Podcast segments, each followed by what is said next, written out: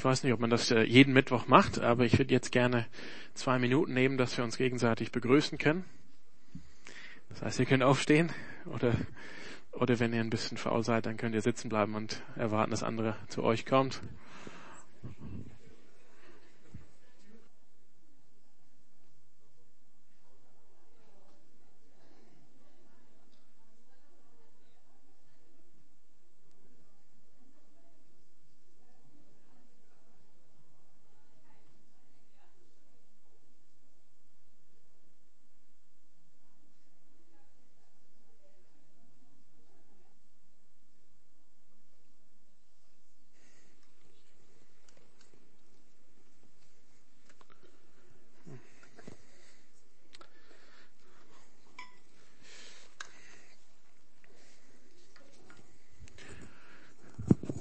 Ja, schön.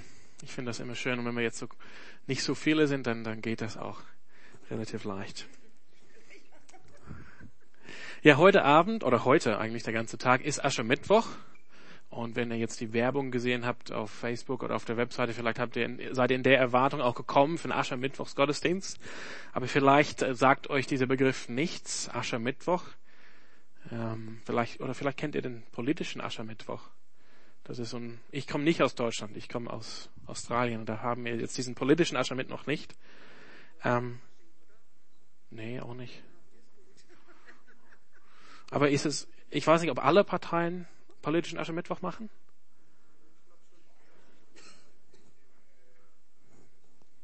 Aha. Okay. Ja, die haben es abgesagt. Ne? Also vielleicht treffen sie sich, keine Ahnung, die Politiker, damit sie Buße tun, dass sie Politiker sind. Ich weiß es nicht. Aber ich weiß nicht warum. Aber ich würde euch ähm, kurz eine Stelle lesen aus Hiob. Ihr könnt dafür aufschlagen, wenn ihr wollt, aber es ist nur kurz aus dem Kapitel 42 von Hiob. Und Hiob hat ein Gespräch mit Gott geführt und Gott hat, ähm, Gott hat seine Herrlichkeit Hiob offenbart, wie großartig, wie groß Gott ist dass Gott eigentlich über alles steht, Schöpfer von Himmel und Erde ist und im Gegensatz zu Gott wie klein Hiob ist. Und da sagt äh, Hiob, ähm, Kapitel 42, lesen wir ab Vers 1, da antwortete Hiob dem Herrn und sprach, ich erkenne, dass du alles vermagst und dass kein Vorhaben dir verwehrt werden kann.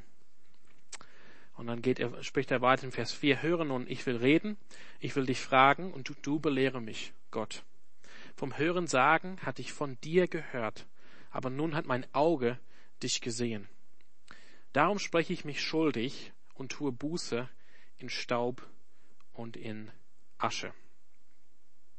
Daher kommt es mit Asche Mittwoch. Es geht hier um den Gedanken von Buße, deshalb habe ich gerade erwähnt mit den Politikern.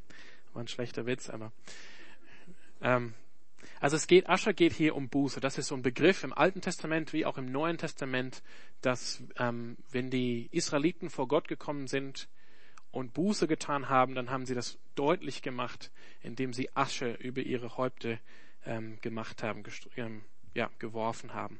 Deshalb ist es ein Begriff jetzt für Buße.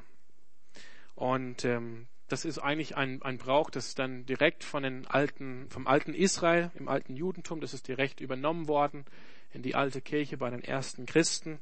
Da gibt es sehr frühe Nachweise, dass das noch ähm, gemacht wurde in der frühen Kirche. Allerdings in der frühen Kirche war es interessant, da hat man öffentlich seine Sünden bekannt vor der ganzen Gemeinde. So wie es würde man hier so einzeln jetzt aufstehen und sagen, ja, das und das habe ich gemacht. Ich weiß nicht, ob wir damit leben könnten. Das wäre schon ernste Nachfolge. Ne? Aber genau, aber es war immer ein Ausdruck, ich meine es ernst äh, vor Gott, ich meine es ernst mit der Buße, ähm, dass man dann so Asche, Asche genommen hat als Zeichen von dieser Buße. Das heißt, Aschermittwoch ist für uns eine Gelegenheit, äh, die wir nehmen können, können, um Buße zu tun. Es ist auch nicht so ein einzelner Tag, es steht am Anfang der Fastenzeit. Die Fastenzeit sind die, die sechs Wochen von, von heute ähm, bis bis Ostern, 46 Tagen. In 46 Tagen feiern wir den Ostersonntag. Und es ist mein äh, Wunsch heute Abend, ähm, euch zu ermutigen oder motivieren für diese Fastenzeit, wirklich jetzt was vorzunehmen mit Gott in dieser Zeit. Und wenn du, vielleicht bist du schon dabei, hast schon was vor für die Fastenzeit? Hast du dir schon Gedanken gemacht? Da möchte ich dich dabei ermutigen und motivieren, da wirklich ähm, den Weg zu gehen und weiter zu machen. Und vielleicht bist du heute angekommen und hast dir keine Gedanken gemacht und wusstest nicht, äh, Aschermittwoch, hat es gar, gar nichts gedacht, gar keine ähm, Gedanken gemacht, gar keine Pläne gemacht. Und da möchte ich ähm, dich gewinnen, wenn es möglich ist, irgendwie doch in die Fastenzeit, Fastenzeit äh, einzusteigen. Und wirklich diese Zeit bis Ostern wirklich ähm, gezielt zu nützen für deine Beziehung zu Jesus Christus. Das heißt, wir werden uns ein paar Bibelstellen heute Abend miteinander lesen und dann wir werden auch im Anschluss eine Zeit haben für Gebet, also für, einfach für stilles Gebet, wo wir vor Gott kommen können. Es gibt so drei, ähm, drei Hauptbedeutungen oder drei äh, Prinzipien hier für die Fastenzeit. Also Fastenzeit ähm, von Aschermittwoch bis Ostern. Und ich möchte einfach kurz diese, diese Bedeutung mit euch durchgehen und ich hoffe, ähm, vielleicht spricht euch die, die eine Bedeutung mehr an, jetzt gerade wo ihr steht, oder vielleicht die andere, oder vielleicht alle drei. Also wenn ihr fragt, warum machen wir jetzt Buße, warum ähm, sollen wir jetzt fasten, hier sind drei, ähm, drei ähm, Gründe vielleicht, drei Argumente, drei Bedeutungen, über die ihr nachdenken könnt. Das erste ist, wir folgen Jesu Beispiel. Wenn wir fasten, für 40 Tage. Also ich habe gesagt, in 46 Tage ist Ostersonntag. Die Sonntage sind natürlich keine Fastentage, denn am Sonntag feiert man eigentlich an jedem Sonntag ist so die Erinnerung, Jesus ist am Sonntag auferstanden.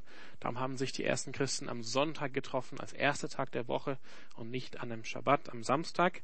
Also Sonntag ist immer eine Feier der Auferstehung von unserem Herrn Jesus Christus. Das heißt Sonntag, man kann da nicht fasten an einem Sonntag, wenn wir feiern, dass Jesus zu neuem, neuen Leben auferweckt worden ist von Gott.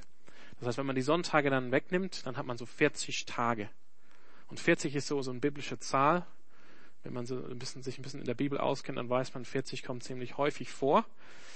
Und kommt auch vor in Jesu Leben. Und ähm, ja, ich denke, ihr wisst, ähm, das Beispiel, das ich euch jetzt äh, vorlesen möchte. 40 Tage in der Wüste. Vielen Dank, das ist der zweiten Reihe hier. Ja. Jesus hat selber gefastet. 40 Tage. Er ging in die Wüste, um zu beten und zu fasten und Gott zu suchen und dabei wurde er versucht. Ich lese euch kurz diese, den Text aus Lukas. Also den Text äh, gibt es auch in Matthäus, im Matthäus-Evangelium, aber dieses Jahr ähm, verbringen wir in der, in der Fastenzeit und bei Ostern im Lukas-Evangelium. Und so macht das irgendwie Sinn, wenn ich jetzt den Text heute Abend aus Lukas lese. Aber wenn ihr mitlesen wollt, dann könnt ihr Lukas 4 aufmachen. Lukas 4, die ersten Verse. Jesus aber, das war direkt nach seiner Taufe im Jordan. Jesus aber voll Heiligen Geistes kehrte vom Jordan zurück und wurde vom Geist in die Wüste geführt und 40 Tage vom Teufel versucht. Und er aß nichts in jenen Tagen und zuletzt, als sie zu Ende waren, war er hungrig. Und der Teufel sprach zu ihm, wenn du Gottes Sohn bist, so sprich zu diesem Stein, dass er Brot werde. Und Jesus antwortete ihm und sprach, es steht geschrieben, der Mensch lebt nicht vom Brot allein, sondern von einem jeglichen Wort Gottes. Da führte der Teufel ihn auf einen hohen Berg und zeigte ihm alle Reiche der Welt in einem Augenblick. Und der Teufel sprach zu ihm, dir will ich alle diese Macht und ihre Herrlichkeit geben, denn sie ist mir übergeben und ich gebe sie, wem ich will. Wenn du nun von mir anbetest, vor mir anbetest, so soll alles dir gehören. Und Jesus antwortete ihm und sprach, weiche von mir, Satan, denn es steht geschrieben, du sollst den Herrn, deinen Gott, anbeten und ihm allein dienen. Und er führte ihn nach Jerusalem und stellte ihn auf die Zinne des Tempels und sprach zu ihm, wenn du der Sohn Gottes bist, so stürze dich von hier hinab. Denn es steht geschrieben, er wird seinen Engeln deinetwegen Befehl geben, dass sie dich behüten. Und sie werden dich auf den Händen tragen, damit du deinen Fuß nicht an einen Stein stößt. Und Jesus antwortete und sprach zu ihm, es ist gesagt, du sollst den Herrn, deinen Gott, nicht versuchen. Und nachdem der Teufel alle Versuchung vollendet hatte, wich er von Jesus eine Zeit lang. Also wir sehen hier ähm, ganz ganz klar, Jesus geht in die Wüste. Er wird sogar vom Heiligen Geist geleitet in die Wüste. Und er, er sagt zwei interessante Dinge hier. Er sagt, der Mensch lebt nicht von Brot allein, sondern von jedem Wort, von jedem, oder von jedem Wort Gottes oder von jedem ähm, Wort aus dem Mund Gottes. Das ist das eine. Und dann sagt er ähm, an Satan, du sollst den Herrn, deinen Gott, anbeten und ihm allein dienen. Und das ist so kennzeichnend für die Fastenzeit. Das wollen wir tun. Wir wollen ähm, Jesu Beispiel folgen und uns konzentrieren auf jedes Wort. Und, und ich komme ein bisschen später nochmal auf diesen Gedanken zurück. Wir wollen uns konzentrieren auf jedes Wort, was von Gott kommt, an uns in dieser Zeit. Und wir wollen wirklich Zeit nehmen, ähm, Gott anzubeten. Nicht mit vielen anderen Dingen beschäftigt zu sein. Also Jesus ähm, hat uns ein Beispiel gegeben. Er fastete 40 Tage. Und ähm, ja, wir, wir machen ihm das nach als Nachfolge, setzen aber die Sonntage aus, dann ist es ein bisschen unterbrochen. Ja, also Jesus hat das gemacht, um, um sich vorzubereiten auf seinen Dienst. Das kommt ganz am Anfang von Jesu Dienst, dass er direkt nach seiner Taufe, bevor er, also unten Richtung Jericho äh, im Süden von Judäa, da geht er in die Wüste raus äh, Richtung Arabien, heute Jordanien, und erst danach, nach dieser Zeit, geht er wieder nach Norden, nach Galiläa und beginnt seinen Dienst. Das heißt, es ist eine Vorbereitung für den Dienst. Jesus macht das, um vorbereitet zu sein für seinen Dienst in Galiläa.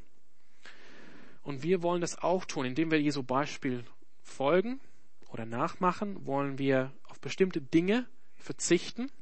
Darauf komme ich auch nochmal zurück. Welche Dinge sind das? Wollen wir auf bestimmte Dinge verzichten? Bestimmte ähm, Bequemlichkeiten vielleicht verzichten? Ähm, und, und, da, und dabei Christus nachfolgen und uns auch vorbereiten auf das, auf den Dienst, zu dem äh, Gott uns beruft. Und das ist so, ihr sagt vielleicht, okay, das mache ich, aber wie ist es mit nächstem, nächstem Jahr? Ich, wir machen das gleiche nächstes Jahr. Wir leben einfach so in diesem Rhythmus, dass wir immer wieder zu diesen Kerndingen zurückkommen und immer wieder neu von Gott ausgerüstet werden wollen für den Dienst, zu dem er uns beruft. Also das ist die erste Bedeutung. Jesus hat uns, uns ein Beispiel gegeben.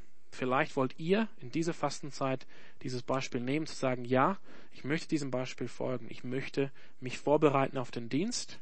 Danach, ich möchte, ähm, ich möchte in die Wüste gehen sozusagen, um zu beten und zu fasten. Ich möchte das Wort Gottes für mich jetzt hören. Und ich möchte meinen Gott äh, und Herrn Jesus anbeten. Zweite Begründung oder zweite Grund vielleicht. Das ist der Weg zum Kreuz. Wir fasten oder wir machen diese Fastenzeit direkt vor Ostern. Das ist unser Ziel. Wenn wir jetzt heute am Aschermittwoch stehen, dann schauen wir 46 Tage in die Zukunft.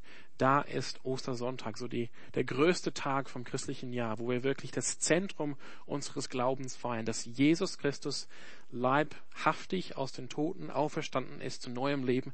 Das ist unsere Hoffnung damit, dass wir eines Tages auch leiblich auferstehen werden. Das habe ich immer, immer wieder mal gesagt, aber das, es lohnt sich, glaube ich, das wirklich nach Hause zu schießen. Wir werden nicht irgendwann auf irgendeiner Wolke sitzen und Harfe spielen.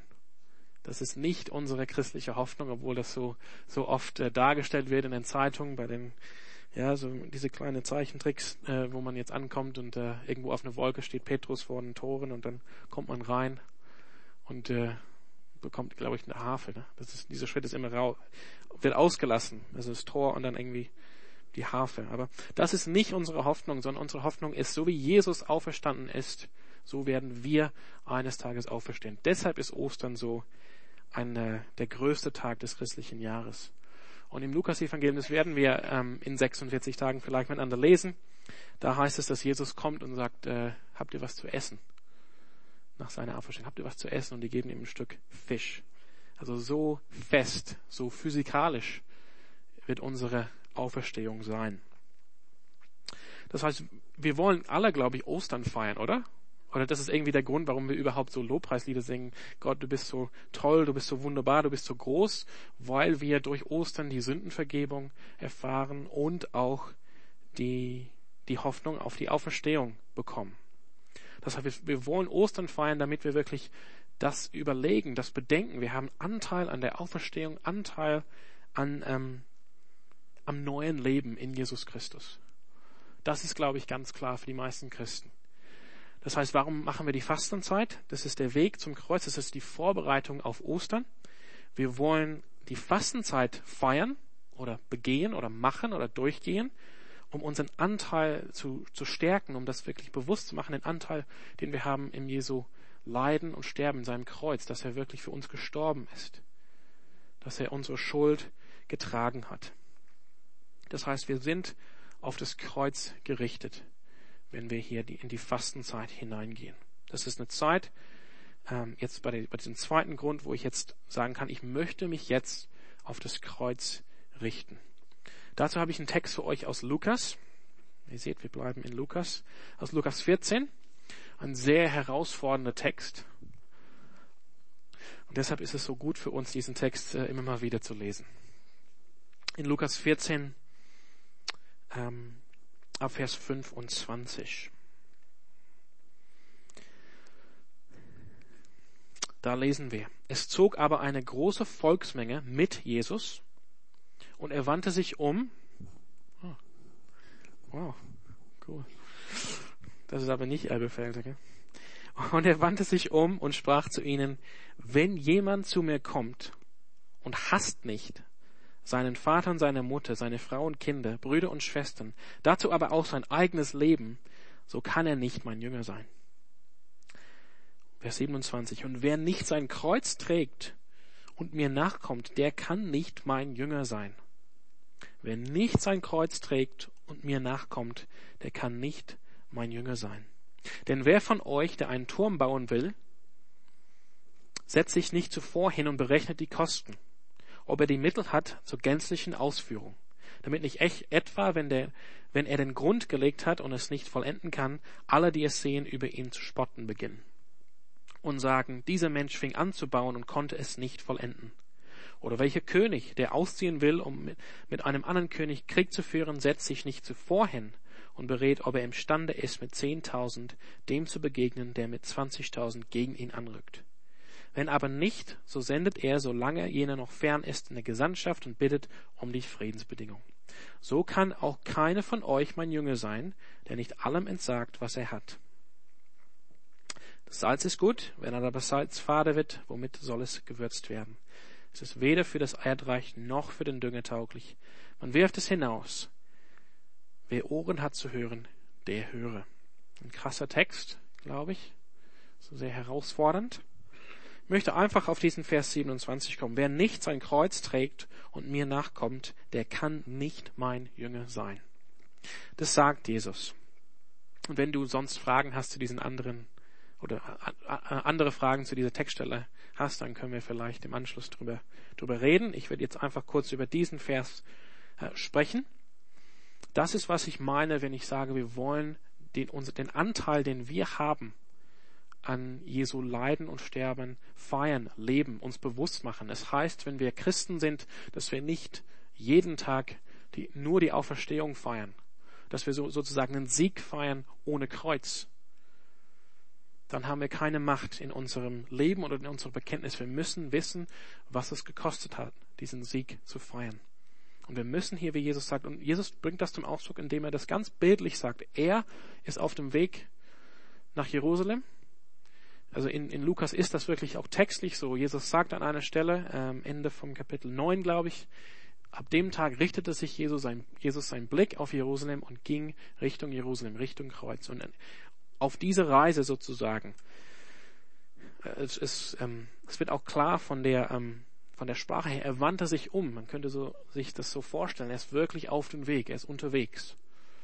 Er wandte sich um auf diesen Weg und sagt, wer mir nachkommen möchte, der muss sein Kreuz sein Kreuz auf sich nehmen und mir nachfolgen. Das heißt, bewusst sein, was es kostet, eine Jüng, ein Jünger Jesu zu sein, dass man sich ähm, aufrichtet, sorry, äh, richtet auf das Kreuz und dass man bereit ist, den Anteil, wenn man Anteil haben möchte an der Auferstehung und an dem Sieg, dass man auch Anteil hat an dem Leiden Jesu.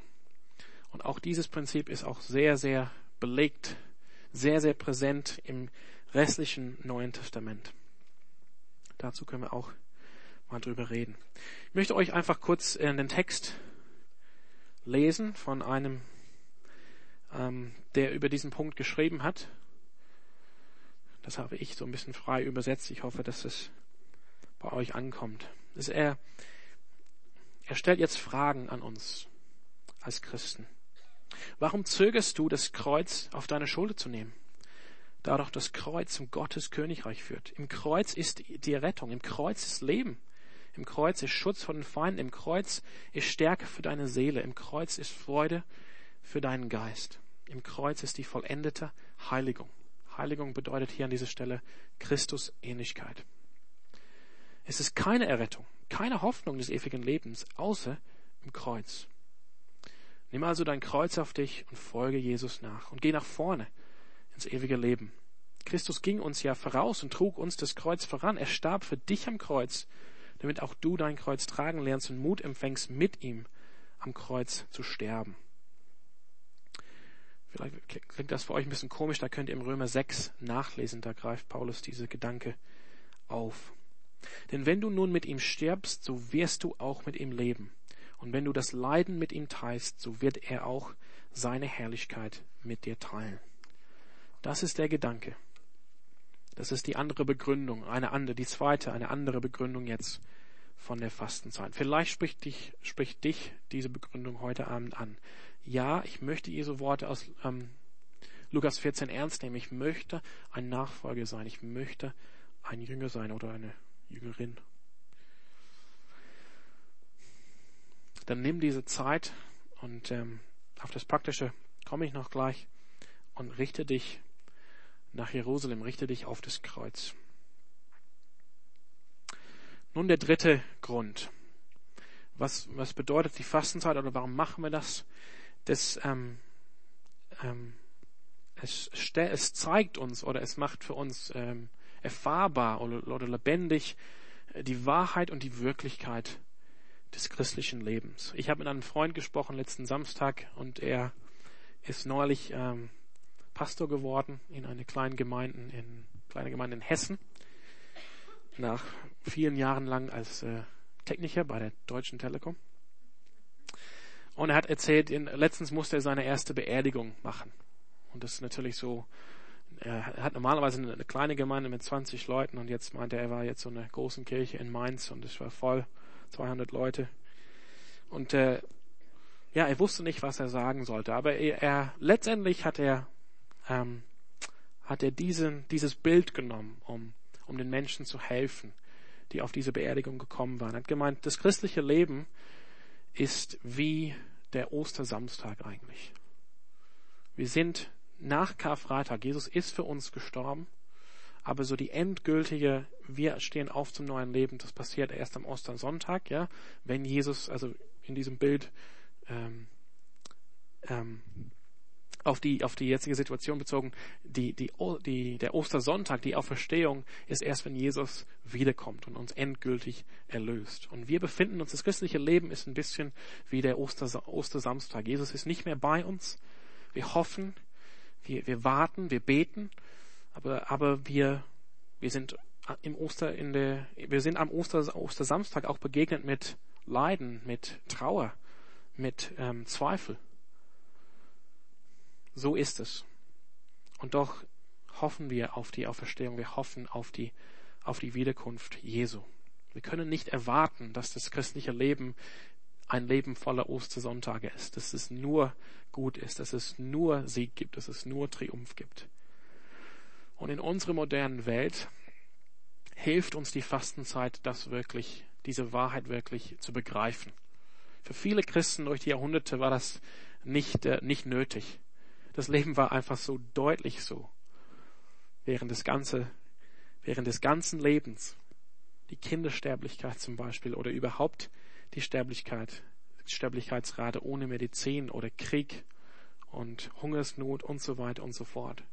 wir leben wirklich in einer geschützten Zeit und deshalb ist es für, vielleicht von uns, für, für unsere geistlichen Gesundheit, dass wir begreifen, wie ist es wirklich in dieser Zeit als Christen, dass wir uns das vornehmen, ähm, die Fastenzeit zu machen, damit, damit uns das bewusst wird, wo wir wirklich stehen. Das, unser ganzes Leben ist in gewisser Weise eine, eine Reise durch die, durch die Fastenzeit von Tod Richtung Auferstehung.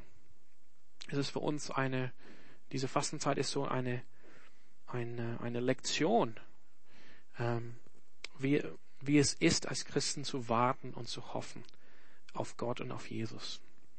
Und wir erinnern uns immer daran, wenn wir das bewusst tun, wenn wir nicht einfach so durch das Jahr durch ähm, und merken, oh, äh, merken gar nichts. Weihnachten, oh, plötzlich Ostern, aber gar keine Gedanken gemacht, dann, wenn wir uns wirklich daran erinnern, mit der Fastenzeit, dann erinnern wir uns daran, dass der, dass der geistliche Kampf, in dem wir uns befinden, noch nicht vorbei ist. Und es macht einfach, ähm, das macht uns äh, das einfach deutlich, dass beim christlichen Leben es gibt Zeiten, es gibt Zeiten im christlichen Leben, wo wir, also die hart sind, wo wir leiden. Zeiten, wo Gott scheint fern von uns zu sein, ähm, wo die, wo die Umstände vielleicht in der Familie oder am Arbeitsplatz nicht so günstig sind oder richtig, richtig schwer sind, mit denen wir richtig zu kämpfen haben. Und indem wir uns bewusst so die Fastenzeit durchmachen, dann wird uns das dessen bewusst und wir werden auch vorbereitet für diese Zeiten. Die erscheinen nicht so, wow, ich weiß nicht, wie ich jetzt damit umgehen soll. Wenn wir jetzt einfach Jahr ein, Jahr aus diese Zeit durchmachen und immer bewusst, uns immer bewusst machen, wie das wirkliche christliche Leben ist und wie das Leben wirklich jeden Tag ist ähm, für Christen um die ganze Welt. Für die, die ich zum Beispiel gebetet habe am Anfang des Gottesdienstes, die Verfolgung leiden, um den Namen Jesu willen. Also die Fastenzeit zu machen unter diesem Aspekt, das, das lehrt uns, Jesus Christus nachzufolgen in schwierigen Zeiten. Und das ist vielleicht was ähm, für dich heute Abend. Vielleicht bist du gerade durch eine schwierige Zeit gekommen oder du stehst mittendrin in einer schwierigen Zeit oder du ahnst, dass eine schwierige Zeit auf dich zukommt. Vielleicht in der Familie, vielleicht in der Ehe, vielleicht in der Schule, egal wo. Also das christliche Leben ist wirklich wie Oster, Ostersamstag. Wir, wir stehen noch in dieser Zeit des Wartens. Es ist nicht alles gut, es ist nicht alles leicht, es ist nicht alles happy. Und da, wenn, wenn du da stehst heute Abend, dann möchte ich dich ermutigen, vielleicht nimmst du diese Zeit, diese sechs Wochen und ähm, machst dir Gedanken dazu und gehst durch diese Zeit, um auch da Jesus näher zu kommen. Aber die Fastenzeit geht auch zu Ende. Ostersonntag kommt jedes Jahr. Irgendwie lustig, aber es stimmt. Das heißt, wir wissen, die Freude wird kommen. Wir haben diese Hoffnung in uns, wir haben diese Gewissheit in uns. Es wird auf jeden Fall kommen. Und jedes Jahr endet unsere Fastenzeit in eine, in eine Feier am Auferstehungssonntag. Wir feiern, ich weiß, wie es hier wirklich, hier es ist. An dem Tag begrüße ich, glaube ich, mehr Menschen wie sonst im Jahr, weil alle wollen sagen, der Herr ist auferstanden. So ist es. Aber das ist, das ist was Schönes. Also es ist, heißt, es ist immer, diese begrenzte sechs Wochen ist auch immer, sorry, eine Erinnerung, dass diese schweren Zeiten nicht immer andauern werden, nicht ewig dauern. Ja, und deshalb ist, ähm, ist die Fastenzeit so eine, eine, ähm, eine wichtige oder auch ähm, kräft, ähm, mächtige, will ich, will ich fast sagen, Zeit im Jahr. Wir, wir fasten und wir beten und, und wollen Christus nachfolgen in, in einer Art und Weise. Also es, es war Christus ganz nah, zu fasten, zu beten, zu leiden, diesen Weg zu gehen. Und wir wollen ihm nachahmen in diesem Teil von seinem Leben. Und ähm, das hat eine, das hat wirklich eine, eine Kraft und eine Macht, unser Leben zu verändern. Genau. Also das sind drei Gründe. Vielleicht seid ihr da angesprochen. Ich hoffe. Ich hoffe. Also diese sechs Wochen, die, die, die beginnen heute. Es ist wirklich was. Ich habe das selber vor einigen Jahren so entdeckt wieder für mich, so die Fastenzeit. Und es hat wirklich mein Leben geendet. aber ich soll es mal besser sagen, es hat nicht nur mein Leben geändert, es endet noch mein Leben. So, ich möchte kurz über übers Fasten sprechen mit euch. Und ich lade euch dazu ein, äh, Jesaja 58 auf, aufzuschlagen. Aber der weiß noch nicht, welcher Vers. Ne? Ähm, Vers 3. Ihr denkt vielleicht, okay, was hat es, was, was ist jetzt Fasten? Was muss ich jetzt machen? Also es geht hier nicht so, nicht so sehr in der Fastenzeit um das Machen, sondern um die Einstellung. Das ist ganz wichtig. Es geht eher um die Einstellung als das, was man macht. Im Sinne von Verzichten oder Fasten. Ich lese aus Jesaja 58. Und die, die Israel richtet sich an Gott hier und sagt, warum fasten wir und du, Gott, siehst es nicht? Warum kasteien wir unsere Seelen und du beachtest es nicht?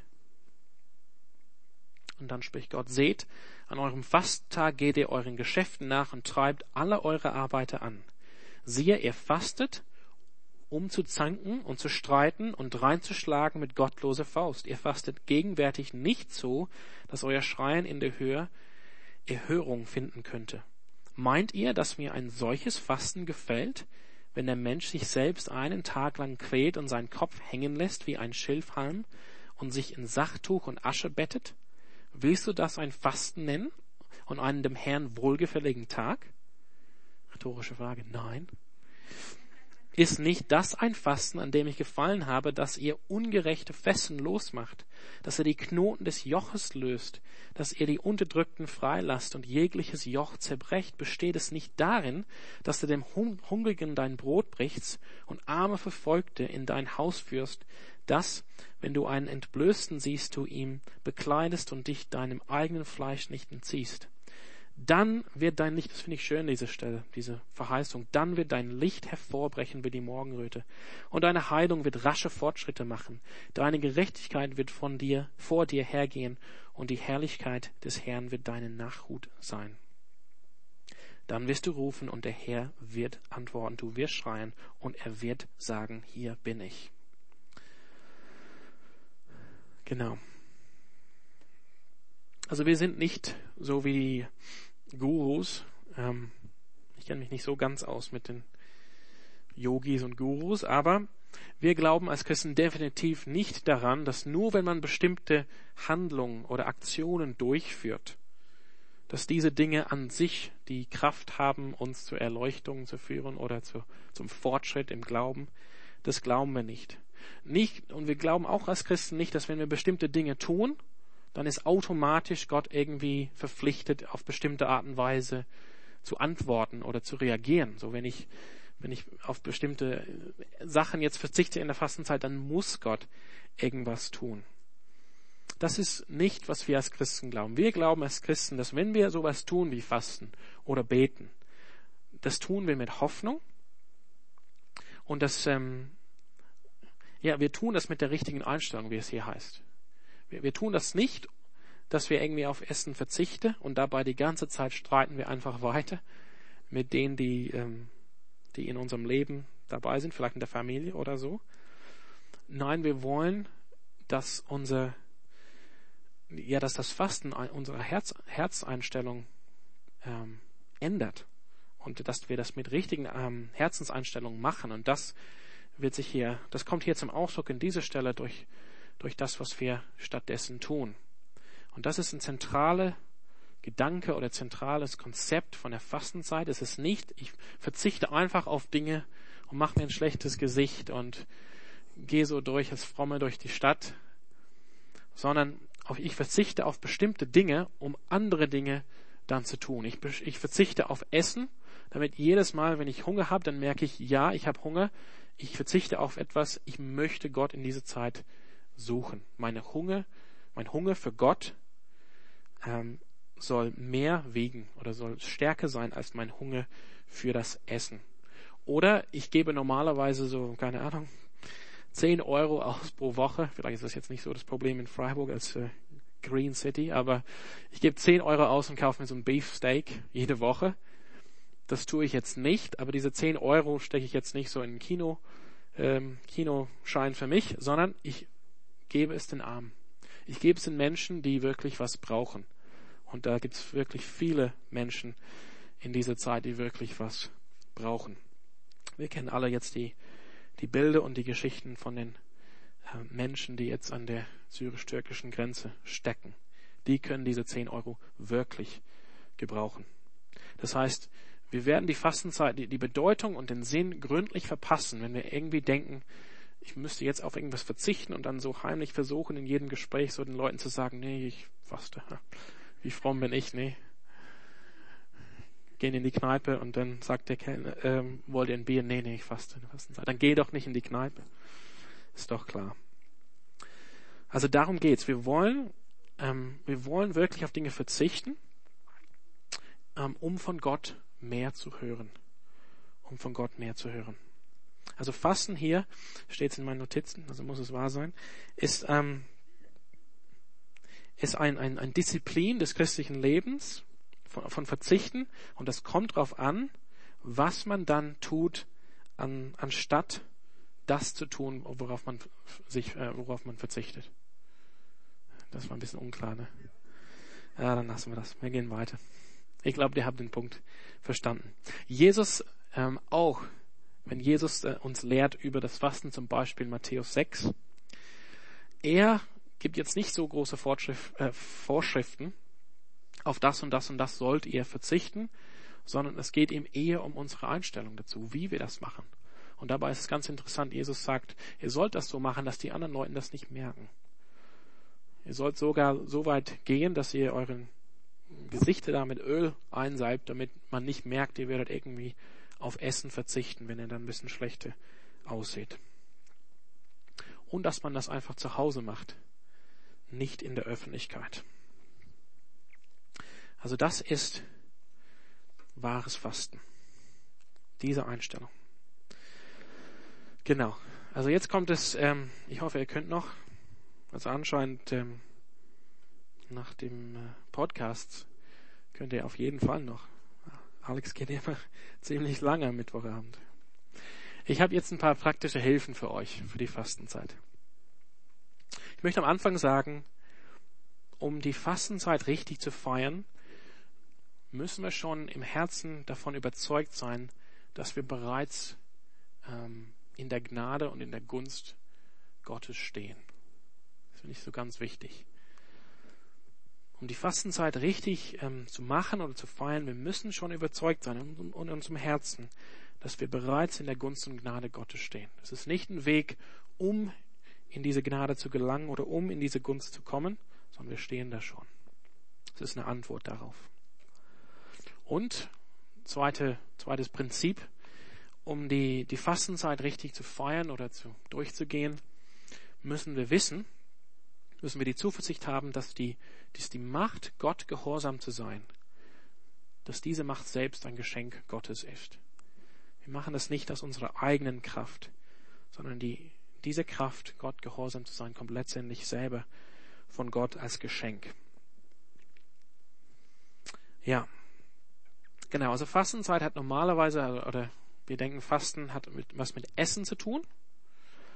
Und ähm, das ist, das gebe ich jetzt einfach so mit als praktischer Tipp. Ihr könnt gerne auf was verzichten, weil tatsächlich die, ähm, die, die, wie sagt man es, das Verlangen des Körpers sind sehr starke Verlangen. Ja, wir brauchen Essen, sonst sterben wir.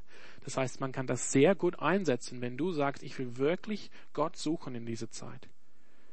Dann kannst du bewusst auf bestimmte Dinge verzichten, entweder bestimmte Produkte, die du gerne konsumierst, vielleicht Kaffee oder Süßigkeiten, sind jetzt beliebt geworden in den letzten Jahren, oder vielleicht wirklich auf bestimmte Mahlzeiten, dass du merkst, wenn der Magen mürrt, knurrt, knurrt, äh, dass du denkst, ja stimmt, und die Zeit, die ich normalerweise verbringe, ähm, mein Cornflakes zu essen, verbringe ich jetzt mit Gott.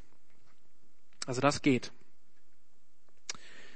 Genau, aber das muss man jetzt nicht, ähm, nicht nur machen mit Essen, damit man wirklich auf was verzichtet. Wie, wie, gesagt, man kann das auch mit Kaffee machen oder mit Süßigkeiten. Eine Sache, es muss einfach eine Sache ähm, sein, die dich, die dich was kostet. Ansonsten merkst du es gar nicht. Ansonsten ist das nicht richtig verzichten oder fasten. Dann und, und dabei möchte ich noch erwähnen, wie gesagt, dass der so ein, ein Gedanke, der eigentlich schon, schon immer da war in der Kirchengeschichte, war, ich spare was, weil ich dasselbe nicht für mich ausgebe und nicht für mich verwende und das, was ich spare, gebe ich anderen. Und, und ich möchte einfach so als praktischer Tipp euch dieses Prinzip geben. Wenn das Geld ist, was du nicht ausgibst für dein Beefsteak, dann gib, schenk dieses Geld weiter. Oder wenn es Zeit ist, du verzichtest vielleicht auf Netflix keine Ahnung, ob ihr Netflix habt, dann sagt er, okay, die, die zwei Stunden ähm, pro Tag, den ich äh, Netflix schaue, ähm, da mache ich was anderes. Da bete ich vielleicht für Leute oder da gehe ich hin und unternehme was hier in der Stadt für Menschen, vielleicht für die Flüchtlinge, die hier sind. Also einfach, ich verzichte auf was und das, was ich habe, gebe ich weiter. Genau. Dann habe ich gesagt, es, ähm, bei Jesus Beispiel, er geht in die Wüste, um jedes Wort von Gott zu hören. Das sagt er. Der Mensch lebt nicht von Brot allein, sondern von jedem Wort aus dem Munde Gottes. Und ich denke, in unserer Zeit ist es vielleicht deshalb auch sinnvoll, von Medien zu fasten. Dass wir vielleicht sagen, ich werde auf, egal was jetzt, Fernsehen, Radio, ähm, E-Mail, soziale Medien, ähm, Blogs, egal was das ist, ich würde darauf jetzt fasten, weil die in gewisser Weise sind die einfach so, ähm, ist die Lautstärke so hoch, wenn man das so will, von diese ständigen Informationen, die reinkommen, dass diese Lautstärke von Informationen letztendlich das Wort Gottes ausblendet. Dass wir, vielleicht ähm, ist es so dieses Jahr, dass Gott ähm, Okay, vielleicht auch nicht. Sorry. Nee, ähm, dass Gott dich jetzt ähm, beruft, einfach ruhig zu sein in dieser Fastenzeit. Einfach ruhig die nächsten Wochen. Vielleicht musst du dir nicht so viele Gedanken machen, so ich gehe jetzt raus und helfe den Armen und ja, das ist gut, aber vielleicht brauchst du wirklich eine Zeit, einfach in, in Ruhe vor Gott zu kommen. Verzichte auf bestimmte Dinge, damit du Ruhe hast vor Gott, damit er zu dir reden kann durch seinen Heiligen Geist, durch sein Wort. Dann würde ich sagen, bete.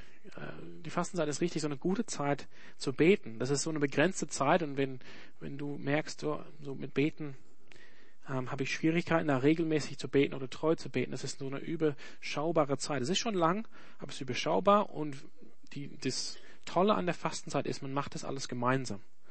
Zu verschiedenen anderen Zeiten im Jahr kann man so alleine fasten oder alleine dies und das machen, aber hier kriegst du wirklich so die, ähm, ja, die Ermutigung von anderen. Und dann so als, ähm, ja, als letztes Beispiel, hier, man könnte natürlich noch mehr sagen, aber es ist, wenn man jetzt das vornimmt, so ein bisschen auf Lautstärke zu fasten, nämlich diese Medien, Zeugs, die Informationenquellen ein bisschen auszuschalten, für die nächsten sechs Wochen, dann ist es vielleicht gut, ähm, eine, eine Art Journal zu halten, wo du einfach wirklich aufschreibst, was Gott zu dir spricht in dieser Zeit, in der Zeit der Ruhe, vielleicht die du dann jeden Tag hast oder durch die Gespräche, die du hast mit anderen Leuten oder indem du Gottes Wort liest. Das kannst du dann ähm, nehmen und machen und dann zur Seite legen und nächstes Jahr wieder machen und nächstes Jahr in der Fastenzeit vielleicht blickst du zurück und merkst, was Gott alles bei dir bewegt hat, was er, wie er ähm, dich begleitet hat. Und als letzter Punkt, ähm, aber als erster Punkt auf meiner Liste würde ich sagen, lest doch ein Evangelium. Das finde ich wirklich gut. Wir wollen wirklich Jesus kennen und ich weiß, ähm, wie es bei mir ist. Ich ist es schwer, wirklich die Zeit zu nehmen, das Wort Gottes zu lesen und Jesus wirklich zu kennen. Also das ist eine, eine, eine gute Option, jetzt ein Evangelium zu lesen. Ich habe gesagt, dieses Jahr machen wir Lukas. Das heißt, ihr habt jetzt sechs Wochen Zeit, 24 Kapitel Lukas zu lesen bis äh, Ostersonntag. Und wenn ihr das macht, wenn wir dann zu der Karwoche kommen oder zu Ostern, ja, Karfreitag, Ostersonntag, dann habt ihr Jesu Leben, seinen Dienst, seine Lehre seine Wunde frisch im Blick, weil ihr habt es gerade gelesen und ihr könnt das dann mitnehmen in die Karwoche. Wenn ihr dazu Hilfe braucht, wir haben einen Leseplan für das Lukas-Evangelium. Ich habe das quasi für euch schon gemacht.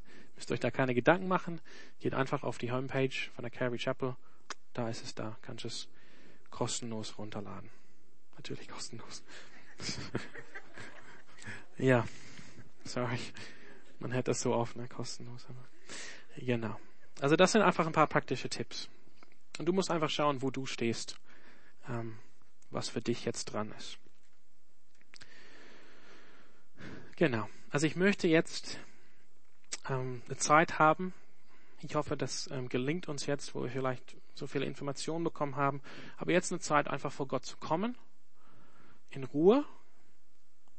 Ähm, du kannst diese Zeit nehmen. Vielleicht sind dir Dinge bewusst schon auf dem Herzen. Du bist hier reingekommen mit diesen Dingen auf deinem Herzen. Du möchtest diese, diese Dinge vor Gott bringen. Das kannst du gerne in dieser Zeit tun. Oder vielleicht hast du das nicht und du, du weißt jetzt nicht so, wie das läuft, so, ja, in, in, äh, in Ruhe vor Gott kommen, dann nimm einfach diese Zeit und denk einfach drüber nach, über dein Leben, wo du jetzt stehst, welche Dinge dich bewegen, wo du vielleicht unzufrieden bist, wo du gerne, ähm, ja, Wachstum möchtest, wo du gerne Fortschritt möchtest, wo du vielleicht gerne Änderung haben möchtest. Und denk über diese Dinge nach und dann bring sie vor Gott. Du kannst das auf ganz einfache Art und Weise machen und Gott hört auch dein Gebet. Dann werde ich abschließen, so in, ja, in fünf Minuten, ähm, indem ich einen Psalm lese, Psalm 51, und danach werden wir ein Lied singen zum Abschluss. Genau. Also lasst uns jetzt beten.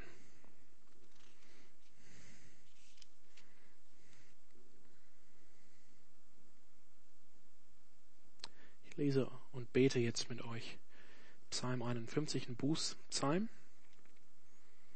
Und ähm, ich ermutige euch einfach so, so ihr könnt einfach mitzukommen, einfach auf die Worte zu hören.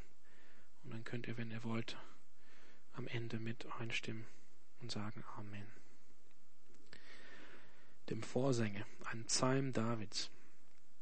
Als der Prophet Nathan zu David kam, weil er zu Bathseba eingegangen war und Ehebruch begangen hatte. David schreibt, O Gott, sei mir gnädig nach deiner Güte, tilge meine Übertretungen nach deiner großen Barmherzigkeit.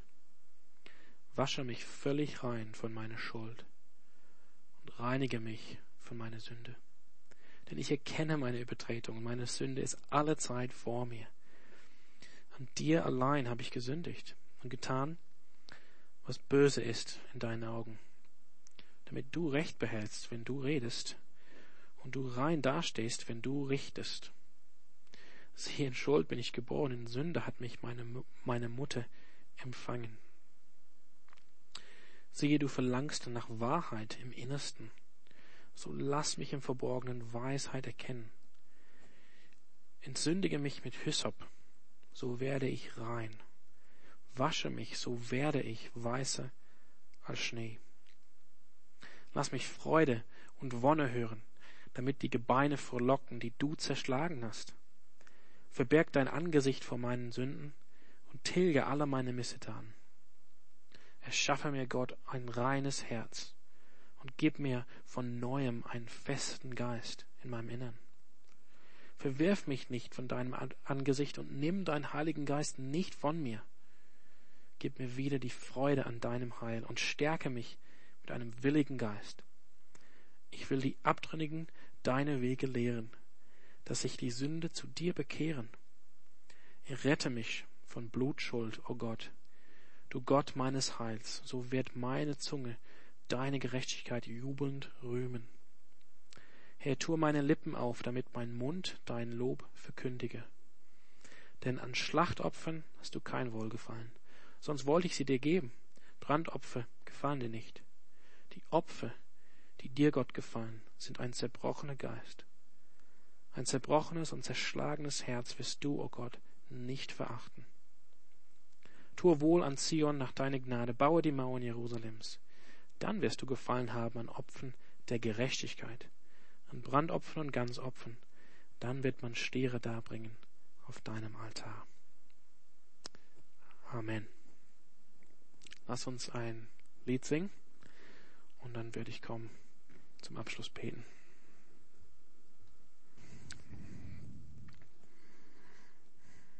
Also Aschermittwoch ist nicht traurig, ist nicht das letzte Wort, das Ende, sondern ein Anfang.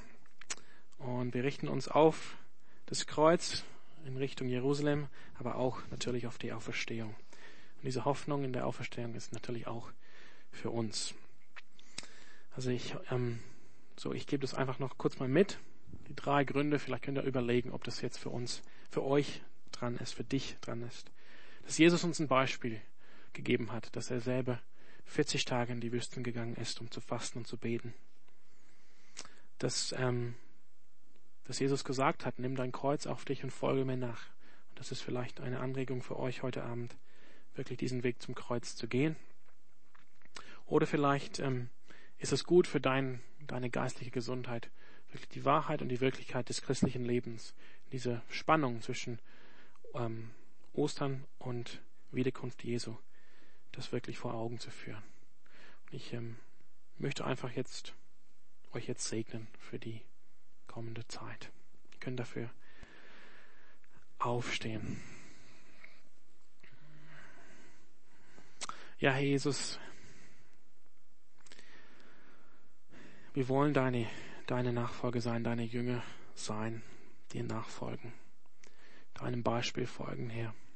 Wir wollen ausgerüstet sein, wir wollen dein Wort hören für uns, für uns ganz persönlich in dieser Zeit, was du uns zu geben hast, welche Richtung du uns äh, zu schenken hast, für welchen Dienst du uns ausrüsten möchtest. Und wir bitten dich deshalb jetzt um deinen Segen für uns. Für diesen Abend, für die kommende Woche, aber auch für die gesamte Fastenzeit, die mit dem heutigen Tag beginnt. Sei du mit uns, begleite uns durch diese Zeit, schenke uns deinen Geist, auf dass wir erfüllt sind vom Geist, leite uns durch deinen Geist. Gib uns das Wort, das wir brauchen zu hören jeden Tag neu und insgesamt über diese Zeit und helf uns, uns gegenseitig zu stärken und zur Ermutigung, ermutigen im Glauben.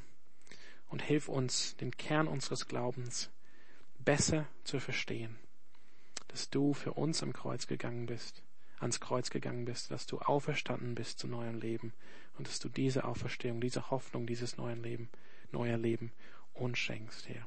Und gib uns in allem einfach eine Ausgewogenheit, dass wir wissen, was es wirklich heißt, ein Christ zu sein und dass du uns die Freude schenkst an unserem Heil, wie David es uns äh, für uns geschrieben hat. So bitten wir jetzt an deinem Segen für, für den Abend und für den Weg nach Hause. Amen. Ja, schön, dass ihr da wart. Wie gesagt, kostenlos zum Runterladen auf der Homepage. Gibt es den Weg durch Lukas. Ansonsten sehen wir uns vielleicht am Sonntag, wenn ihr aus dem Bett oder dem Boot steigen könnt.